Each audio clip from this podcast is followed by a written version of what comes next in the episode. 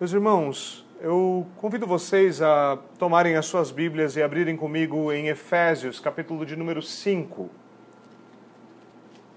Mais uma vez, Efésios, capítulo de número 5. Nós retomamos o texto na nossa semana passada, nós vimos, pela graça de Deus, nós podemos ver um pouquinho daquilo que o apóstolo Paulo nos ensina no quinto capítulo de Efésios, principalmente nesse trecho final, onde ele nos fala então sobre a importância de aplicarmos o evangelho ao nosso casamento.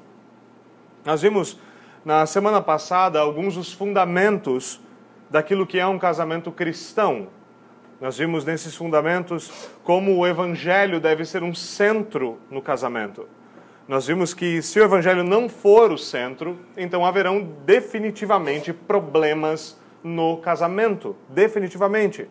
A vida em casal ela deve ser uma expressão do Evangelho de Deus. E ela é uma expressão do Evangelho na medida em que ela reflete as características próprias do Evangelho, por meio de perdão, por meio de arrependimento, por meio de graça, por meio de misericórdia. Essas coisas são próprias de todo cristão, porque eles receberam essas coisas de graça da parte de Deus. E então, na vida do casal, essas coisas devem ser vividas gratuitamente também. Aquele que recebeu graça deve estender graça, aquele que recebeu misericórdia deve estender misericórdia. Então, nosso casamento deve ser uma expressão adequada do evangelho e não da lei. A lei, nesse sentido, nós falamos de como a lei condena, acusa, de como a lei é, serve esse tipo de propósito quando ela nos encara face a face diante dos nossos pecados. Logo, o nosso casamento, a vida em casal, deve ser uma expressão do Evangelho. Essas são algumas, algumas das coisas que são muito importantes, e Paulo continua falando disso. Nós estamos vendo que nessa parte mais prática da carta aos Efésios, Paulo nos chama a maturidade, nos chama a sermos imitadores de Deus, a vivermos nessas categorias. E uma das coisas que se torna claro à medida que ele expõe é que ser cheio do Espírito, e por ser cheio do Espírito, como nós vimos, algumas das consequências de ser cheios do Espírito é ser cheio de gratidão, é ser cheio de boa música, de música santa, certo? É ser cheio destas coisas gloriosas. Então, estas coisas são necessárias no casamento. Em outras palavras, nós poderíamos dizer que maturidade no Senhor é pré-requisito para um casamento maduro e saudável. E de maneira ordinária, o que você vai ter é que casais que não são maduros o suficiente no Senhor também não vão experimentar determinada maturidade no seu casamento. Eles vão ter dificuldades de viver aquilo que a Escritura ensina. Então, na semana passada, uma das figuras que eu usei foi de que o casamento não é uma guerra, ele é uma dança. Isso é muito importante. Não há uma guerra entre autoridade e submissão, mas há uma dança. A autoridade lidera e a submissão o segue. E se você entende o mínimo de dança, como eu já coloquei, você sabe que se os dois tentarem seguir, a coisa não vai dar certo e dedões vão ser pisados. Então hoje, para nós começarmos a voltar, voltarmos a tratar agora pontuadamente de tudo que o apóstolo fala, nós vamos começar com as mulheres. Por quê? porque é por quem o apóstolo começa. Não é uma predileção pastoral, porque eu vejo muita necessidade, mas por causa que o apóstolo faz essa, essa formação. E mais uma vez eu espero que eu seja capaz de biblicamente pisar em alguns dedos para que nós dancemos melhor. Apesar de que a expectativa nossa é que nós aprendamos, aprendamos tão bem quanto possível a dança entre autoridade e submissão, alguns dos nossos dedos precisam ser pisados, porque a nossa mania é colocar o pé onde nós não devemos. E eu gostaria de fazer um, um disclaimer inicial. Nenhuma das ideias que eu vou apresentar é, é alguma coisa autoral, alguma coisa que eu sou um gênio e por isso eu tive elas. A maioria delas são descaradamente copiadas de gente que escreveu muito bem sobre o assunto. Eu não estou de nenhuma forma fingindo que todas essas coisas surgiram da minha própria cachola. Em outras palavras, vocês podem considerar o pastor de vocês como um bom papagaio de boa teologia e nada mais do que isso. Eu estou bem satisfeito com essa condição. Agora, é importante nós considerarmos a realidade daquilo que é dito, não de maneira como o mundo tem considerado e falado de submissão ou do papel da mulher. Então, eu não pretendo ser politicamente correto com isso e peço que vocês tenham paciência à medida que nós caminhamos por importantes textos, importantes textos como esse. Esses textos são importantes porque é necessário que uma igreja seja piedosa, e sem famílias piedosas nós nunca teremos uma igreja piedosa, e é para lá que nós estamos caminhando. Então, mais uma vez, eu convido vocês a Efésios, capítulo de número 5, e a nossa leitura hoje se estende do versículo 22 ao versículo 24. Efésios, capítulo 5, versículos 22 a 24. Eu peço que vocês deem atenção à leitura da palavra de Deus, pois ela é a palavra de Deus, e assim diz o Senhor. Mulheres, sujeitem-se cada um a seu marido como ao Senhor, pois o marido é o cabeça da mulher, como também Cristo é o cabeça da igreja, que é o seu corpo, do qual ele é o Salvador. Assim como a igreja está sujeita a Cristo, também as mulheres estejam em tudo sujeitas aos seus maridos. Vamos até o Senhor em oração. Senhor, nós te pedimos que o Senhor nos ajude, nos dê graça, prenda a nossa atenção e nosso coração. Pedimos que o Senhor nos guie pela tua palavra, que o Senhor nos alimente, nos confronte, mas também nos console. Por favor, Senhor, ilumina o nosso entendimento, abre os nossos ouvidos, os nossos olhos, o nosso coração. É o que nós te pedimos, em nome de Jesus Cristo.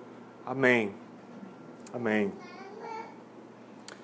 Bom, meus irmãos, eu gostaria de propor algo bastante glorioso para essa noite. E essa algo glorioso é nada mais, nada menos do que isso, que o chamado da mulher é ser assim como a igreja. Que há uma glória propriamente feminina. E nós devemos buscar a expressão desta glória que é propriamente feminina. E existem aspectos gloriosos no que é feminino e aspectos gloriosos naquilo que é masculino. Assumir responsabilidade é algo que é tipicamente masculino, é tipicamente da glória própria do homem. E a submissão é algo próprio da glória da mulher.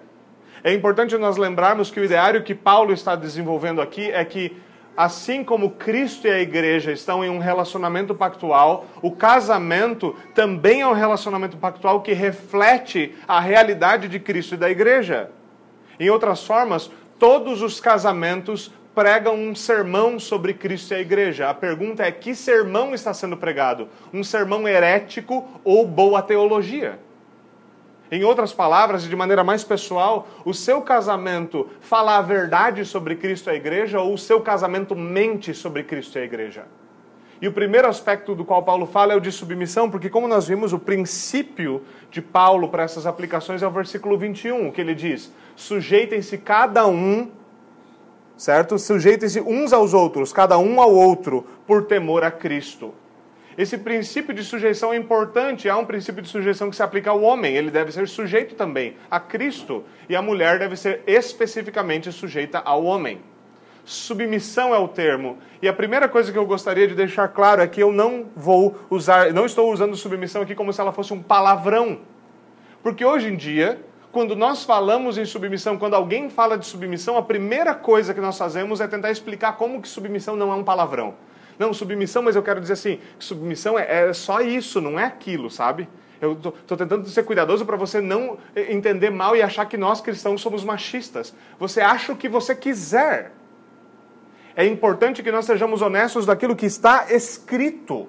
E o que está escrito é que submissão é um aspecto glorioso do chamado de uma mulher debaixo da autoridade de Deus na Escritura. E nós não precisamos nos envergonhar disso.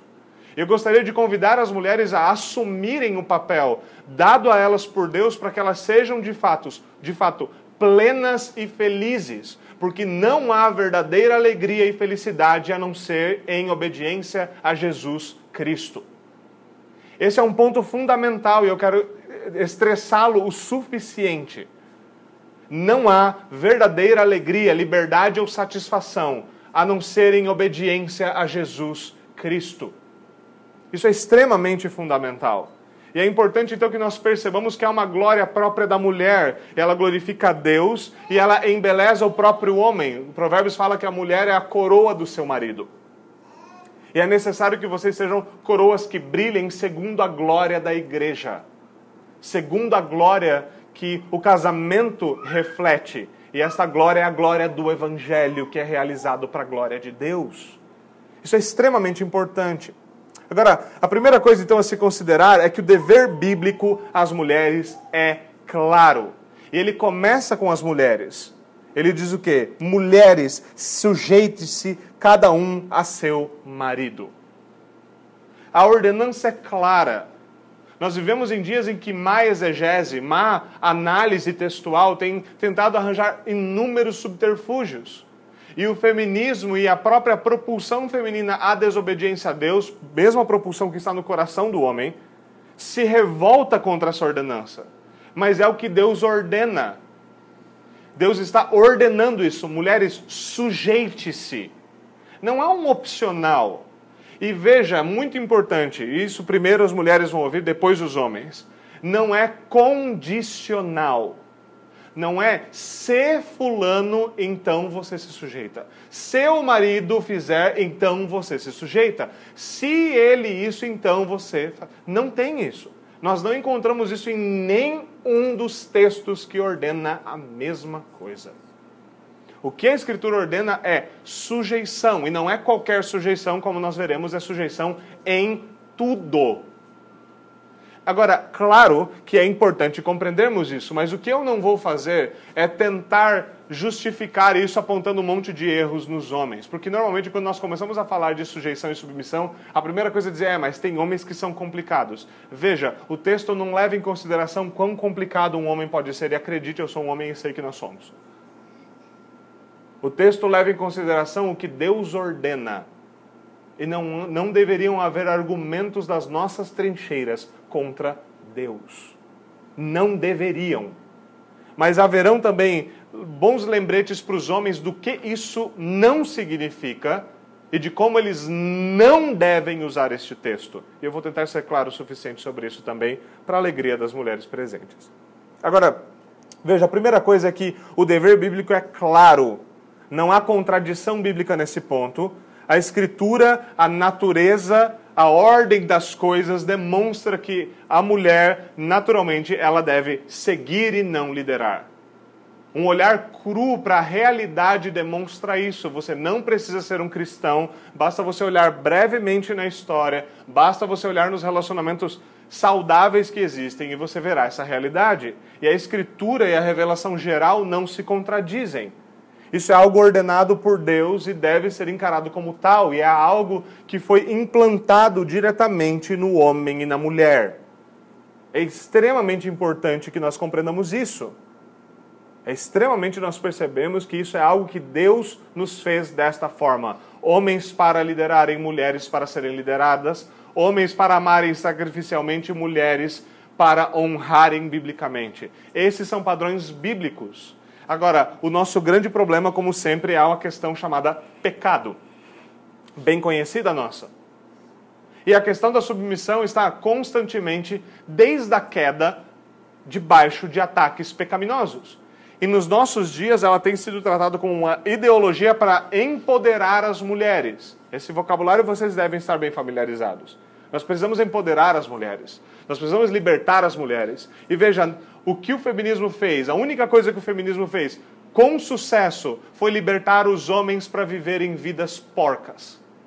O que o feminismo conseguiu foi aprovar que mulheres estejam à frente e eles possam ser relapsos aprovar que mulheres não se apeguem ao casamento, então eles podem ter várias mulheres. Apegar que mulheres amem mais o aborto do que filhos, então eles podem dormir com quem eles quiserem e não enfrentar as consequências da responsabilidade. O que o feminismo foi, foi uma arma dos homens para ludibriar as mulheres para que eles pudessem ter os desejos pecaminosos do seu coração. O feminismo nunca conquistou nada para mulheres. Ele conquistou coisas pecaminosas para homens e continua destruindo mulheres cristãs, mulheres cristãs, têm uma única posição contra este tipo de ideologia, e ela é uma posição de guerra contra ela. E como se guerreia? Piedosamente, vivendo em piedade e lutando contra o pecado. Veja, a raiz de tudo isso é uma raiz bem conhecida. Se nós voltarmos a Gênesis, capítulo 3, versículo 16, nós temos a maldição da queda e, de maneira específica, aquilo que foi, foi dito à mulher. E a mulher quando Adão e Eva caíram, Deus declarou o seguinte: Eu multiplicarei grandemente o seu sofrimento na gravidez. Com sofrimento você dará luz a filhos, e agora atenção: seu desejo será para o seu marido, e ele a dominará. O que isto não quer dizer? Isto não quer dizer que submissão é fruto da queda. Quer dizer que resistência à submissão é fruto da queda. Algumas vezes mulheres têm sido enganadas a pensar da seguinte forma: que se eu lutar contra a minha natureza, então eu vou ser submissa. É um exercício de lutar contra a natureza. Se eu quero me submeter, eu estou tentando ir contra algo que é natural. Mas essa não é a verdade bíblica. O natural, conforme Deus criou homens e mulheres, é que a mulher se submeta. Lutar contra a submissão é lutar contra a natureza na qual Deus nos criou. É tentar se levantar contra o padrão de Deus no qual nós somos criados, homens e mulheres. Muitas mulheres acreditam que se empoderar e se levantar e fugir da submissão é uma forma de encontrar verdadeira liberdade, de realmente restaurar a natureza da mulher, mas é exatamente o contrário disto. Exatamente o contrário disto. Agora, uma das coisas que normalmente são apontadas em fato da submissão é o quê? O problema da dignidade. Se a mulher deve se submeter, então ela é indigna, ela, é, ela tem menos dignidade do que o homem. Mas isto é mentira.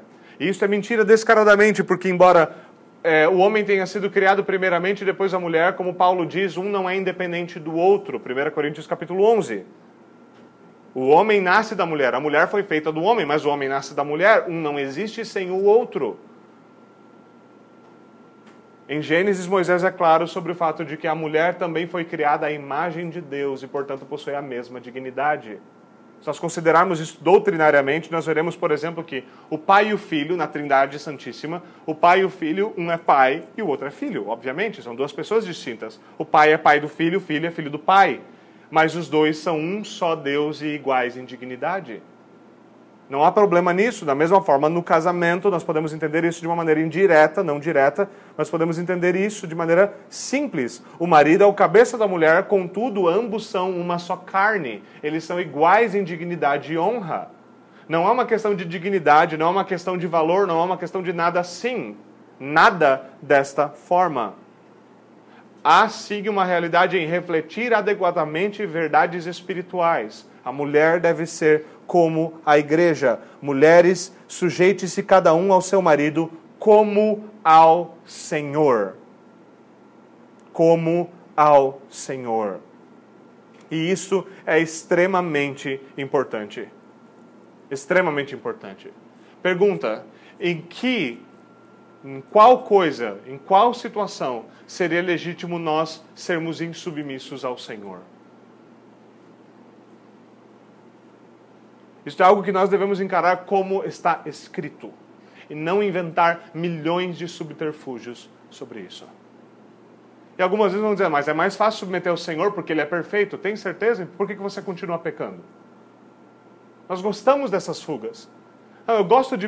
É, é, não, mas eu não me submeto ao meu marido porque ele é imperfeito, sabe? Mas eu gosto de me submeter ao Senhor, porque o Senhor é perfeito. E por que você não submete perfeitamente, já que ele é perfeito? Tem certeza que é a perfeição do outro que é um, um, um problema para a sua submissão? Tem certeza que é no outro que se encontra desculpa para não ser submisso? Porque Deus é perfeito em todos os seus atributos e perfeições e você continua pecando. Assim como eu, assim como todos os homens. Mas continuamos pecando. O problema não é a perfeição alheia, o problema é a nossa insubmissão. Homens e mulheres, mas aqui objetivamente mulheres. Se a submissão deve ser ao Senhor, nós devemos saber que o Senhor soberano ordenou que mulheres fossem submissas. E ordenou que fossem submissas cada um ao seu próprio marido. O que, que isso significa? Proteção. Mulheres não estão submissas a todos os homens. Nenhum lugar da Escritura ensina tal coisa mulher, uma mulher está submissa ao seu marido. Isso é uma proteção porque isso quer dizer que ela não deve estar submissa ao marido de outra mulher, ela não deve estar submissa ao outro homem. A submissão ao seu próprio marido é a proteção de ter de se submeter a todos os outros maridos. é a ideia de que ao meu marido eu me submeto. Ao meu marido eu me submeto, mas para com outros homens eu estou debaixo da proteção dele e eu não preciso me submeter aos outros. Eu estou protegida, estou protegida, em outras palavras, da, de tudo aquilo que outros homens podem fazer contra mim, porque eu estou debaixo da submissão. Agora, quando uma mulher sai desta proteção, então é ela de igual para igual com todo e qualquer homem. E acabou-se a proteção. Mulheres devem se sujeitar ao seu próprio marido, não a homens em geral. A submissão ao próprio marido é uma proteção da submissão aos homens em geral. Submissão. Isso quer dizer que mulheres não são subservientes aos homens. Não quer dizer que mulheres são servazinhas de homens, como muitas vezes muitos homens gostam de tratar. Quer dizer que uma mulher deve ser submissa ao seu marido. Ao seu marido como ao Senhor. Isso é óbvio, porque afinal de contas a Escritura nos ensina claramente: só pode servir a um Senhor, não a dois. Não tem como você servir fielmente e ser submissa ao seu marido e a outros homens. Você deve ser, você deve essa fidelidade, honra e respeito, submissão ao seu marido, aquele com quem você foi unida nos votos matrimoniais pelo poder de Deus, que os fez uma só carne.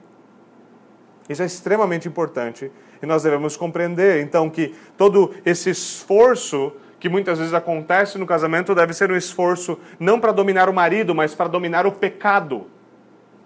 Não para dominar uh, as opções que o marido tem, não para tentar controlá-lo, mas para ter domínio próprio e aprender a se submeter.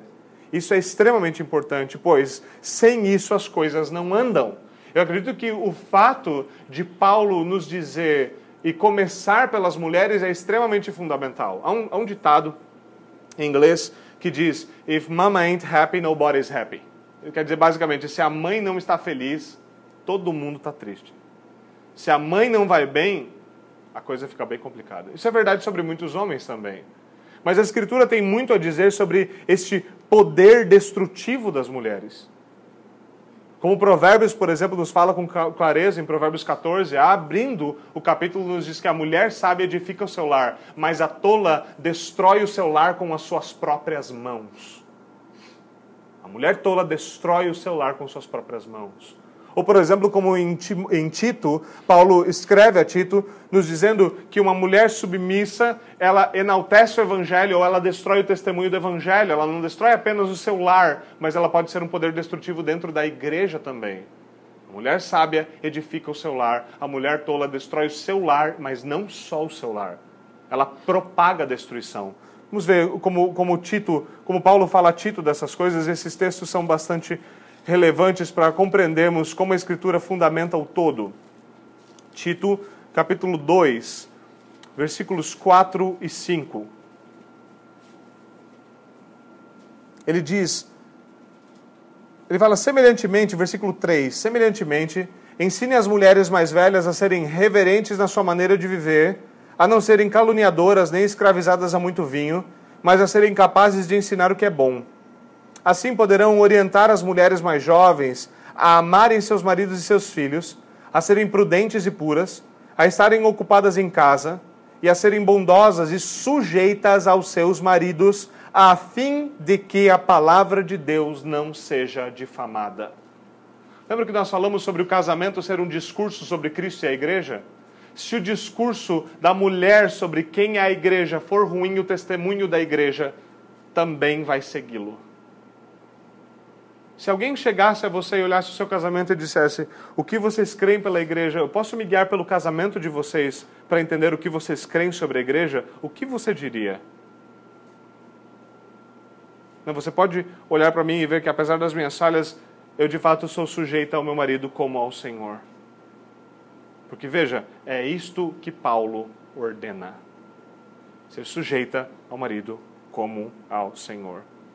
Agora, sujeição muitas vezes é algo bastante delicado, porque nós queremos selecionar coisas nas quais sermos sujeitos. Não só mulheres, homens também. Quando nós olhamos para as nossas, para aquilo que nos é ordenado, nós também gostamos de pensar.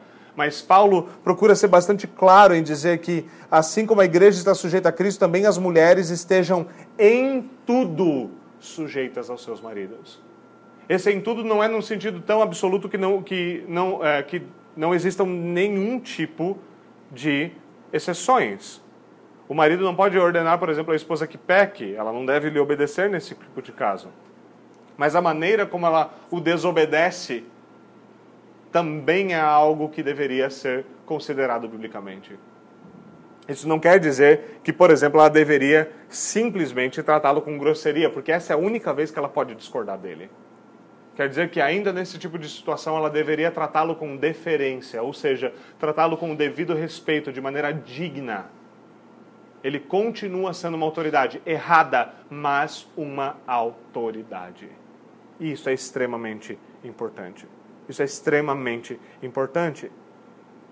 Então, o que nós temos de entender aqui é o quê? É que fundamentalmente a mulher deve ser sujeita ao marido. Ela deve se conformar, ela deve ceder, ela deve caminhar com ele. Isso quer dizer sim respeito e honra. Quer dizer sim obediência. Não quer dizer que as mulheres vão ser eh, descerebradas e simplesmente não ter opinião sobre nada? Claro que não. Quer dizer que, mesmo na exposição dessas coisas, deve haver deferência, respeito, honra, submissão. É seguir o caminho de Deus em saber que Cristo faz as escolhas e a sua igreja o segue. Cristo dá ouvidos às orações do seu povo, não é mesmo? Nós oramos, ele ouve nossas orações. Maridos também deveriam ouvir as suas mulheres, mas a responsabilidade de liderar e de guiar está nas mãos do marido, e a responsabilidade de seguir em honra está sobre a mulher. E não há muito para onde fugirmos desse tipo de coisa. Ou nós encaramos biblicamente o que é verdade, ou nós desobedecemos a Deus abertamente. Isso inclui até mesmo situações onde maridos não são plenamente sujeitos ao Senhor. Essas são situações em geral muito mais difíceis. Algumas vezes mulheres com maridos cristãos têm dificuldade com submissão. E muitas vezes elas esquecem que existem mulheres que não têm maridos cristãos, mas que elas também receberam de Deus o mesmo chamado de manifestar a glória de Deus. Atente, por exemplo, para 1 Pedro, capítulo 3. 1 Pedro, capítulo de número 3 versículos 1 a 6. Mais uma vez, veja, isso não é algo corriqueiro, é algo que é enfatizado no Novo Testamento. Há vários textos enfatizando esta realidade. Ele diz, do capítulo 3, versículo 1, do mesmo modo, mulheres, sujeite-se cada uma a seu marido, a fim de que ele não, a fim de que, se ele não obedece à palavra, seja ganho sem palavras pelo procedimento de sua mulher. Acredito que Paulo aqui está aplicando basicamente um provérbio, lembrando que mulheres que simplesmente ficam insistindo no ponto, e ficam lá, e ficam insistindo, e não contêm as suas línguas, lembrando de Tiago e como a, a língua pode ser algo extremamente destruidor, elas se tornam o que o provérbio chama de uma goteira infinita, que deixa qualquer um maluco. Mulheres, com todo o amor que eu consigo angariar no meu coração, atentem para si mesmas. Atentem para como vocês caminham diante do Senhor. Atentem para o que é submissão e percebam que gotejar infernalmente não é submissão. Infernizar é uma coisa completamente diferente de se submeter. Completamente diferente. Manipular não é uma opção bíblica. Ganhar na força não é, ou na gotejeira, não é uma opção bíblica. O papo que muitas vezes cristãos têm de que enquanto o marido é o cabeça, a mulher é o pescoço e vira o cabeça para onde ela quiser, é simplesmente uma usurpação da verdade bíblica. Isso se chama manipulação. E sua mãe, e, o que você está refletindo quando você é manipuladora não é a igreja de Cristo. Você está, está refletindo Jezabel, aquela demônia que morreu pisoteada por cavalos e comida por cães. Esta é a mãe de manipuladoras. E nós precisamos encarar isto como é pecado. E para pecado há solução em Cristo Jesus por meio de arrependimento e um caminhar santo em piedade. É necessário que atentemos a isso. Ele diz para que, ele, se ele não obedece à palavra, seja ganho sem palavras, pelo procedimento da sua mulher. O procedimento da mulher é, é importante. Por quê? Porque, versículo 2: observando a conduta honesta e respeitosa de vocês, das mulheres. Assim ele vai ser ganho. Ele continua dizendo: a beleza de vocês não deve estar nos enfeites exteriores, como cabelos trançados, joias de ouro ou roupas finas Veja, aqui ele não está dizendo que mulheres não podem se emperequetar como vocês tanto gostam e ficam tão bonitas. Não é esse o ponto. O contraste dele não é uma mulher não arrumada com uma mulher arrumada. É de uma mulher que é completamente vazia de adornos internos e quer mascarar hipocritamente a ausência de adornos internos, enchendo de adornos externos. Eu vou falar isso nas minhas próprias palavras o fato de que há tantos peitos e bundas à mostra, e tanta coxa, e tanta pouca roupa, é porque há pouca submissão. Submissão é adorno, submissão é beleza. E quando falta beleza interna, você tem que expor belezas que não deveriam estar na vitrine para tentar compensar coisas que não existem. Nós devemos ser extremamente zelosos com isso. Que tipo de beleza nós estamos enaltecendo? Que padrão de beleza é o nosso? O padrão de beleza do mundo?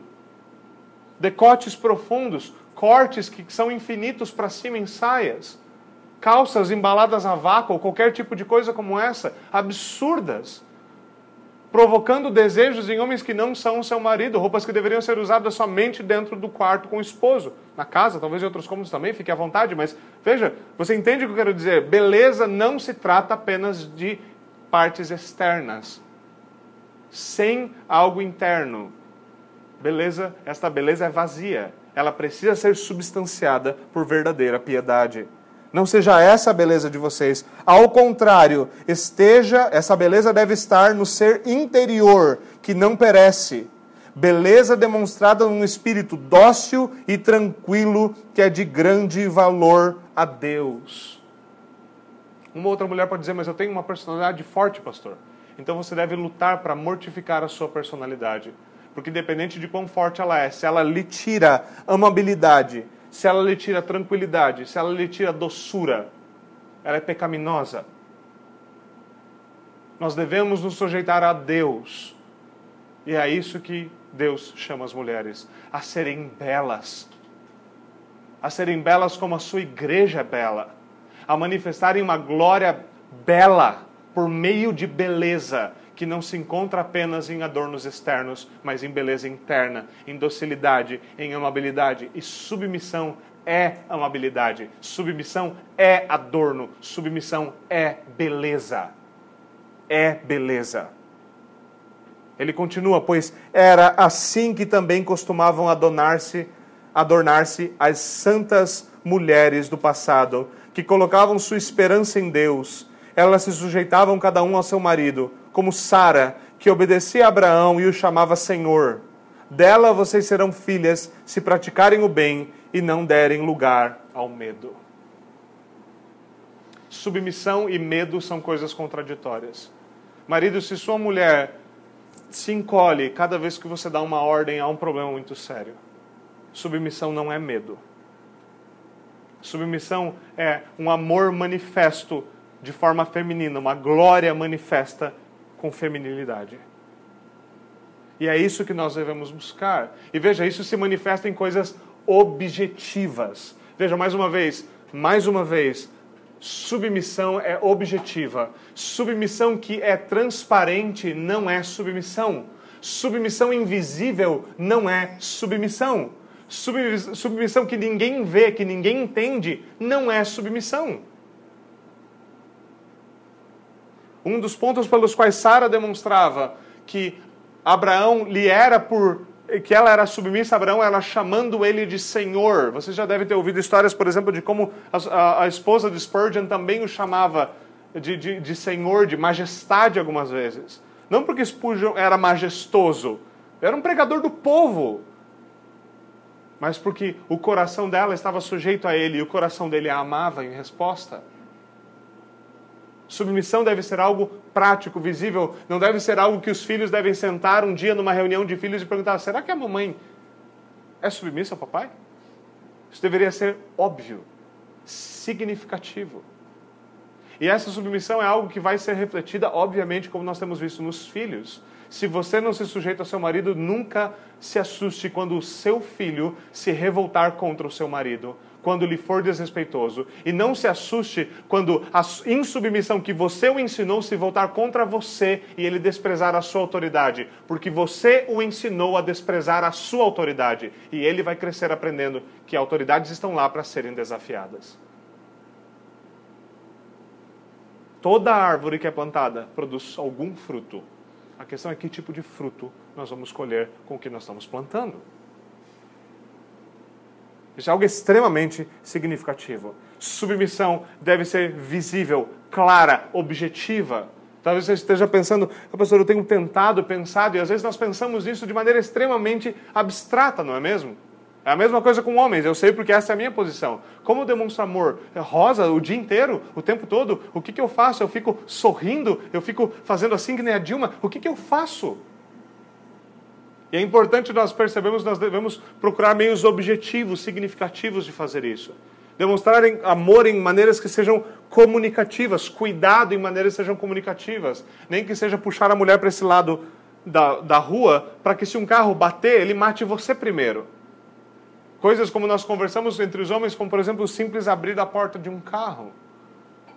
E as mulheres também devem pensar em maneiras objetivas, em tratar com honra, em tratar com deferência, em servir e se colocar debaixo. Não se colocar debaixo por ser servo, se colocar debaixo por ser protegida e amada.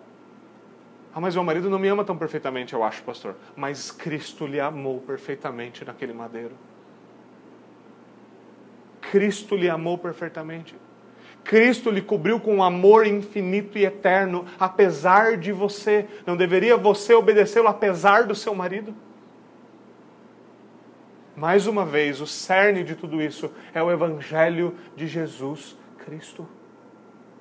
E é isso que Paulo nos chama, não é mesmo? Sujeite-se, mulheres, sujeite-se cada um ao seu marido, como ao Senhor. O primeiro ponto, o dever da mulher de ser como a igreja. É a isso que as mulheres são chamadas. De ser como a igreja, como ao Senhor. Isso tudo é extremamente importante. Agora, existem abusos dessas coisas? Existem. Existem homens que abusam da posição da mulher? Existem. Existem homens que abusam da posição de autoridade? Existem. A autoridade masculina não é absoluta, ela é derivada de Deus. Ela não é absoluta. Um casamento, idealmente, ele deve ser harmonioso, e se não há essa harmonia, deve haver intervenção. Pais, irmãos, pastores, presbíteros. Há ajuda para mulheres que estão sofrendo debaixo dessas coisas. Agora, isso é extremamente importante. Que as mulheres primeiro, primeiro compreendam que há um dever, e esse dever trará harmonia. As nossas crianças sabem, sabem muito bem, algumas delas já às vezes até falam, ouvem as mulheres mais velhas falando de casamento, dos futuros casamentos da igreja, e elas sabem quão belo é isso. Elas podem desenhar então essa noiva. E a noiva é essa, esse grande imaginário muito belo, porque ele tem duas realidades em si: é a glória do casamento a glória de um pacto sendo formado entre homens e mulheres para o avanço do evangelho por meio de filhos, a glória de um lar piedoso, mas também a glória de Cristo sendo, que, sendo manifestada ali. Porque a igreja também é chamada de uma noiva. Então as nossas crianças elas podem desenhar essa bela noiva, tão, tão bela quanto elas conseguirem. Uma, uma noiva que não é bela só por fora, bela por dentro também, mas ela é uma noiva. E ela é amável ao seu marido, ela é sujeita ao seu marido, ela é submissa a ele. Agora, partindo para o segundo versículo, Paulo fala o seguinte: Pois o marido é o cabeça da mulher, é importante atentarmos para isso. Isto aqui é algo, como nós temos lido em alguns livros, alguns de vocês têm acompanhado, ele é algo que é indicativo, não é imperativo. Paulo não está dizendo o marido seja o cabeça, ele está dizendo o marido é o cabeça. Ele não está dizendo que o marido deve agir como cabeça, está dizendo que independente de como ele age, ele é o cabeça. Ou ele vai ser uma cabeça torta, ou ele vai ser uma cabeça boa. Essa é a diferença. Ou ele vai fazer um péssimo cabeça, ou ele vai ser um bom cabeça. Muitas vezes, quando o cabeça é ausente, quando o pai não está na família, ainda assim a sua influência continua a ser sentida, não é mesmo? Quão, quão, quão forte é a presença, a, a presença da ausência dos pais na vida de filhos? Maridos são cabeça. Eles devem, obviamente, ser cabeças bíblicos, cabeças federais, representantes federais, liderarem os seus lares. E pela graça de Deus nós vamos poder ver isso em mais detalhe. Agora, ele fala: Pois o marido é o cabeça da mulher, como também Cristo é o cabeça da igreja, que é o seu corpo, do qual ele é o Salvador. É importante percebermos isso. O marido é o cabeça da mulher. Isso também é algo indicativo. Não importa se a mulher tenta vestir as calças, não importa quão insubmissa você é, você continua no seu lugar, porque esse lugar foi apontado por Deus.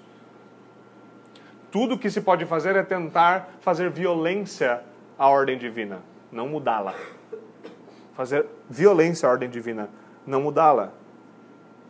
Agora veja, o que é uma mulher que rejeita amar, que rejeita se submeter, que rejeita obedecer o seu marido? É uma mulher que rejeita a verdadeira liberdade e satisfação em Cristo. É uma mulher que rejeita a liberdade cristã de poder ser livre debaixo de verdadeiro cuidado. Como um autor disse em algum lugar, é como um pássaro que rejeita a escravidão de ter asas. A ideia, obviamente, é que a mulher deve ser submissa ao marido e ela deve fazer isso como ela é, e isso é algo que deve ser operado no coração. Eu já disse isso, se eu não me engano, no último sermão. Se a mulher não quer ser grata, ela quer se remoer, mas ela obedece externamente. Ela não quer ter o seu coração cheio de gratidão, de boa música, como nós temos visto. Ela não quer essas coisas. Veja, você não quer nada mais do que ser uma boa esposa muçulmana. Obedecer, talvez por medo, talvez por tradição, talvez por qualquer coisa que seja, mas não é a isso que vocês são chamadas. Vocês são chamadas a obedecer com gratidão a Deus em seus corações mesmo quando meias sujas são encontradas em trilhas pela casa, mesmo quando arroz é, é, insiste em queimar, mesmo quando coisas vão contrária das, daquilo que se é esperado, nós devemos compreender que esta é uma questão de coração.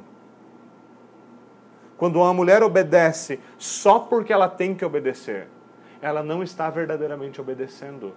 Porque obediência é uma questão de coração. Uma mulher pode demonstrar externamente submissão e ser insubmissa no coração. Agora, o Evangelho trata com o nosso coração. Ele trata de domar a fera do pecado que há em nós e nos ensinar a caminhar em santidade e em piedade. E é isso que mulheres devem buscar. Não somente compreender externamente que o seu cabeça é o seu marido, e que você deve ser submissa a Ele, mas levar isso para o coração e trabalhar isso no coração e trabalhar para que se obedeça com gratidão, não gemendo, não murmurando, com gratidão, com música nos lábios. Como a igreja muitas vezes tropeça, mas obedece a Deus e canta seus louvores a Deus. Deve ser uma realidade do coração. Respeito deve ser verbalizado? Deve. Submissão deve ser visível? Deve. Honra deve ser notória? Deve. Mas ela deve vir de um coração que está ligado à sua boca. Não de um coração que está divorciado dos lábios. Não para que as nossas palavras sejam vazias, mas para que o coração de fato esteja sujeito a Deus.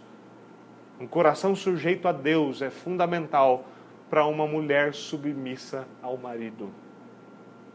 Agora, para os maridos, é importante perceber isto. Perceba essa realidade. Maridos não são chamados aqui a enforçar esta ordem sobre as esposas.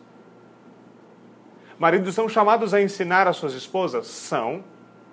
Mas não a enforçar as ordens como se ele fosse capaz de produzir nela aquilo que ele não é capaz de produzir nela. Quem de nós consegue produzir algo no coração da nossa esposa? Se você já tentou, você sabe quão fracassado você é nessa área. Nós não somos capazes de fazer isso. Por isso, nós não devemos fazer isso. Ah, mas, pastor, entende. A Bíblia fala que ela tem que ser submissa, eu tenho que ensiná-la. Ensine-a. Qual é o modelo de Paulo para ensinar os outros? Exemplo. Ah, eu quero que ela seja submissa. Lidere-a em exemplo. Começa no cabeça e lidere-a sendo submisso não a ela, mas a Deus. Começa sendo submisso servindo. E pela graça de Deus, o Senhor vai usar isso para tratar o coração dela e para trazer o coração dela derretido até você mas com força nenhum de nós fará qualquer bem a isso. O que nós podemos fazer é liderar pelo nosso exemplo e não enforçar, não chegar com o dedo gritante no versículo 22 dizendo: "Olha aqui, ó, olha aqui, ó, olha aqui, ó, 22, mulheres, sujeite-se cada um ao seu marido. Eu sou seu marido, tá aqui, ó." Porque ela pode muito bem simplesmente pegar e falar assim: "Mas o 21 diz que todos nós devemos nos sujeitar a Cristo." E você? E aí o que vai ser? Vai ser simplesmente uma guerra com dedos em riste, dizendo: eu não faço, você também não faz, nós não fazemos. E as coisas vão terminar por isso. E mais uma vez, o princípio de lei e condenação está estabelecido, e não um princípio de evangelho, de graça, de misericórdia e de compaixão. Submissão é uma questão do coração, e nós devemos compreender quão importante é isso. A fim de que a glória de Deus seja manifesta no casamento. A fim de que a glória de Deus seja manifesta de maneira feminina no casamento. Agora vejam o versículo 24: assim como a igreja está sujeita a Cristo, o evangelho de Deus é realizado por meio de Jesus Cristo para que a sua glória brilhe na redenção da sua igreja. Não foi isso que nós vimos no capítulo 1 de Efésios? Não é o Paulo aplicando a doutrina da redenção? Veja Efésios capítulo 1, o que Deus faz. Ele ordena todas as coisas para a glória do seu próprio nome. Nele, versículo 11 do capítulo 1, fomos escolhidos tendo sido predestinados conforme o plano daquele que faz todas as coisas segundo o propósito da sua vontade, a fim de que nós, os que primeiro esperamos em Cristo, a igreja, sejamos para o louvor da sua glória. Quando Paulo, no capítulo 5, se dirige às mulheres dizendo, assim como a igreja, ele está dizendo, mulheres, vocês devem ser a manifestação da glória de Deus, a manifestação feminina da glória de Deus, brilhando como a igreja ataviada, pronta para o noivo a bela doutrina eclesiológica de Paulo da redenção da igreja para a glória de Deus, manifestada em mulheres que vivem piedosamente em submissão aos seus maridos. Isso é extremamente importante. Extremamente importante.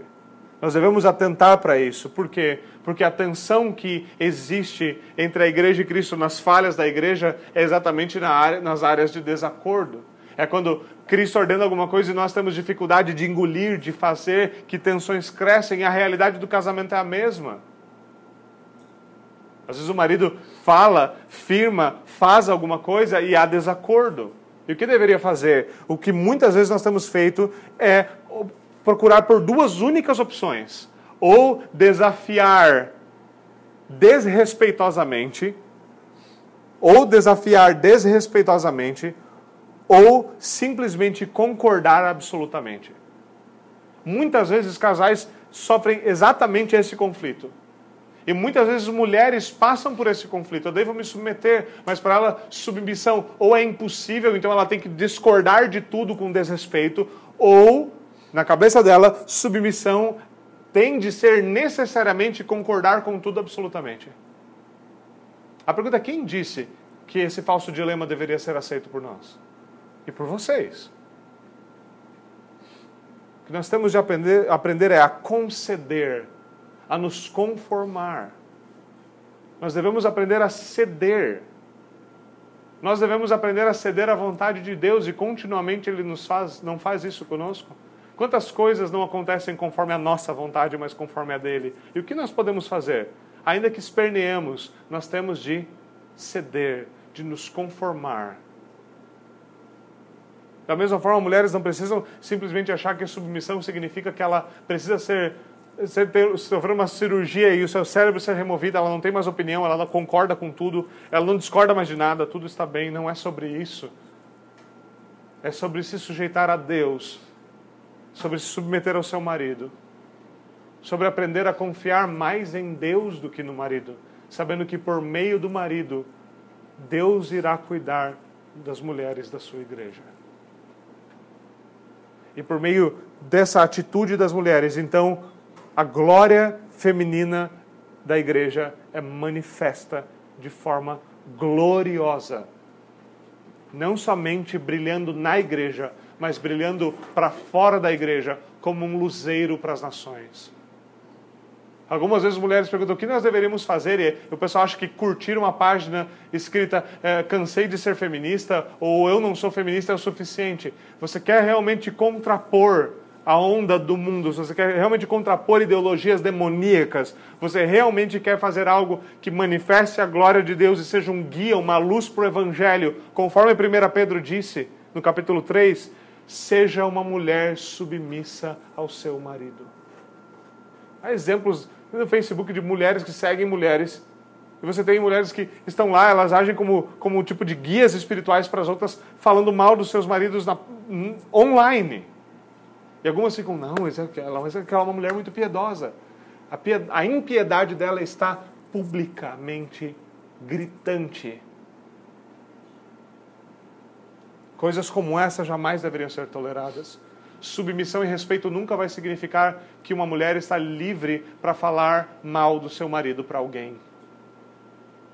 Nunca vai significar isso. Nós precisamos aprender a andar de acordo com o Evangelho. Todos nós, todos nós, porque todos devemos nos conformar à glória de Deus. Isso é algo que nós maridos também, nós homens também devemos aprender. Porque, independente das mulheres, nós também devemos manifestar uma glória feminina. Como? Nos submetendo a Deus. Não nos submetendo às nossas mulheres, nos submetendo a Deus. Não sendo frouxos, não sendo maricas, não sendo molengas, sendo homens firmes, sérios, sólidos, bíblicos, sem vergonha de agir como homens bíblicos devem agir. E isso é ser submissos a Deus. E isso é manifestar a glória da submissão, que é a igreja de Cristo. Eu e você, marmanjos, machos, noivas. Noiva, uma noiva pela fé, noiva de Cristo. Todos nós somos culpados de insubmissão a Deus. Todos nós, não apenas mulheres. Todos nós temos livre acesso, livre perdão, perdão perfeito, gratuito e absoluto por meio do Evangelho de Jesus Cristo. E a Ele que nós devemos ir ter, porque Ele nos mostrou que é perfeita submissão à vontade do Pai. Nele há verdadeiro perdão. Nele há graça suficiente para a mulher mais indomável se tornar uma mulher dócil e submissa ao Evangelho. Nele há graça para que o homem mais tanso do mundo aprenda o que é ser um homem bíblico em Cristo a graça por meio do Evangelho. Em Cristo há perdão para os nossos pecados. Em Cristo há lugar para que o nosso, nosso casamento seja transformado em algo glorioso e que a glória de Deus se manifeste. Como tão fortemente nós, como reformados, gostamos de dizer, só lhe deu glória. O nosso casamento deve ter a glória de Deus por seu lema final, e ele é manifestado nos termos propostos por Paulo não nos moldes dos filmes de Hollywood, não nas formas em que nós criamos expectativas sobre o outro, mas em como nós obedecemos a Deus, em como nós descansamos no Evangelho, em como nós entendemos perdão e como nós, nós estendemos graça para a mulher que discorda, para o marido que joga meias e para todos os outros problemas que somente por meio do Evangelho nós conseguimos lidar com graça misericórdia e sabedoria. Mais uma vez, uma mulher sábia edifica o seu lar. A sabedoria anda, como diz Provérbios, pelas ruas fazendo o seu convite. E o convite da Escritura hoje às mulheres é: venham a Deus em arrependimento, peçam perdão pelos seus pecados. Peçam perdão aos seus maridos, abandone o seu orgulho, abandone o seu pecado, abandone Eva como o seu padrão de mulher e adote Sara, a mulher de Abraão, como seu padrão de mulher. Lute diariamente para que, de fato, a glória de Deus seja manifesta. Coloque isso como uma prioridade na sua vida, porque é disso que a vida cristã é feita de submissão a Deus, de uma vida piedosa sendo vivida nos nossos lares. Para que não só vocês mulheres, mas nós homens, paremos de viver hipocritamente. Paremos de fingir que tudo vai bem quando a nossa alma está ruindo e em submissão. Para que, de fato, nós conheçamos verdadeira liberdade, verdadeira graça, verdadeira glória. E meus irmãos, o casamento é algo glorioso. O casamento é algo glorioso. Foi algo que o próprio Deus escolheu para manifestar aquilo que majoritariamente manifesta a sua glória em todas as coisas, o relacionamento de Cristo e da sua igreja. E nós somos chamados a brilhar gloriosamente com ele como sua noiva num casamento que honre a Deus. Vamos até o Senhor em oração.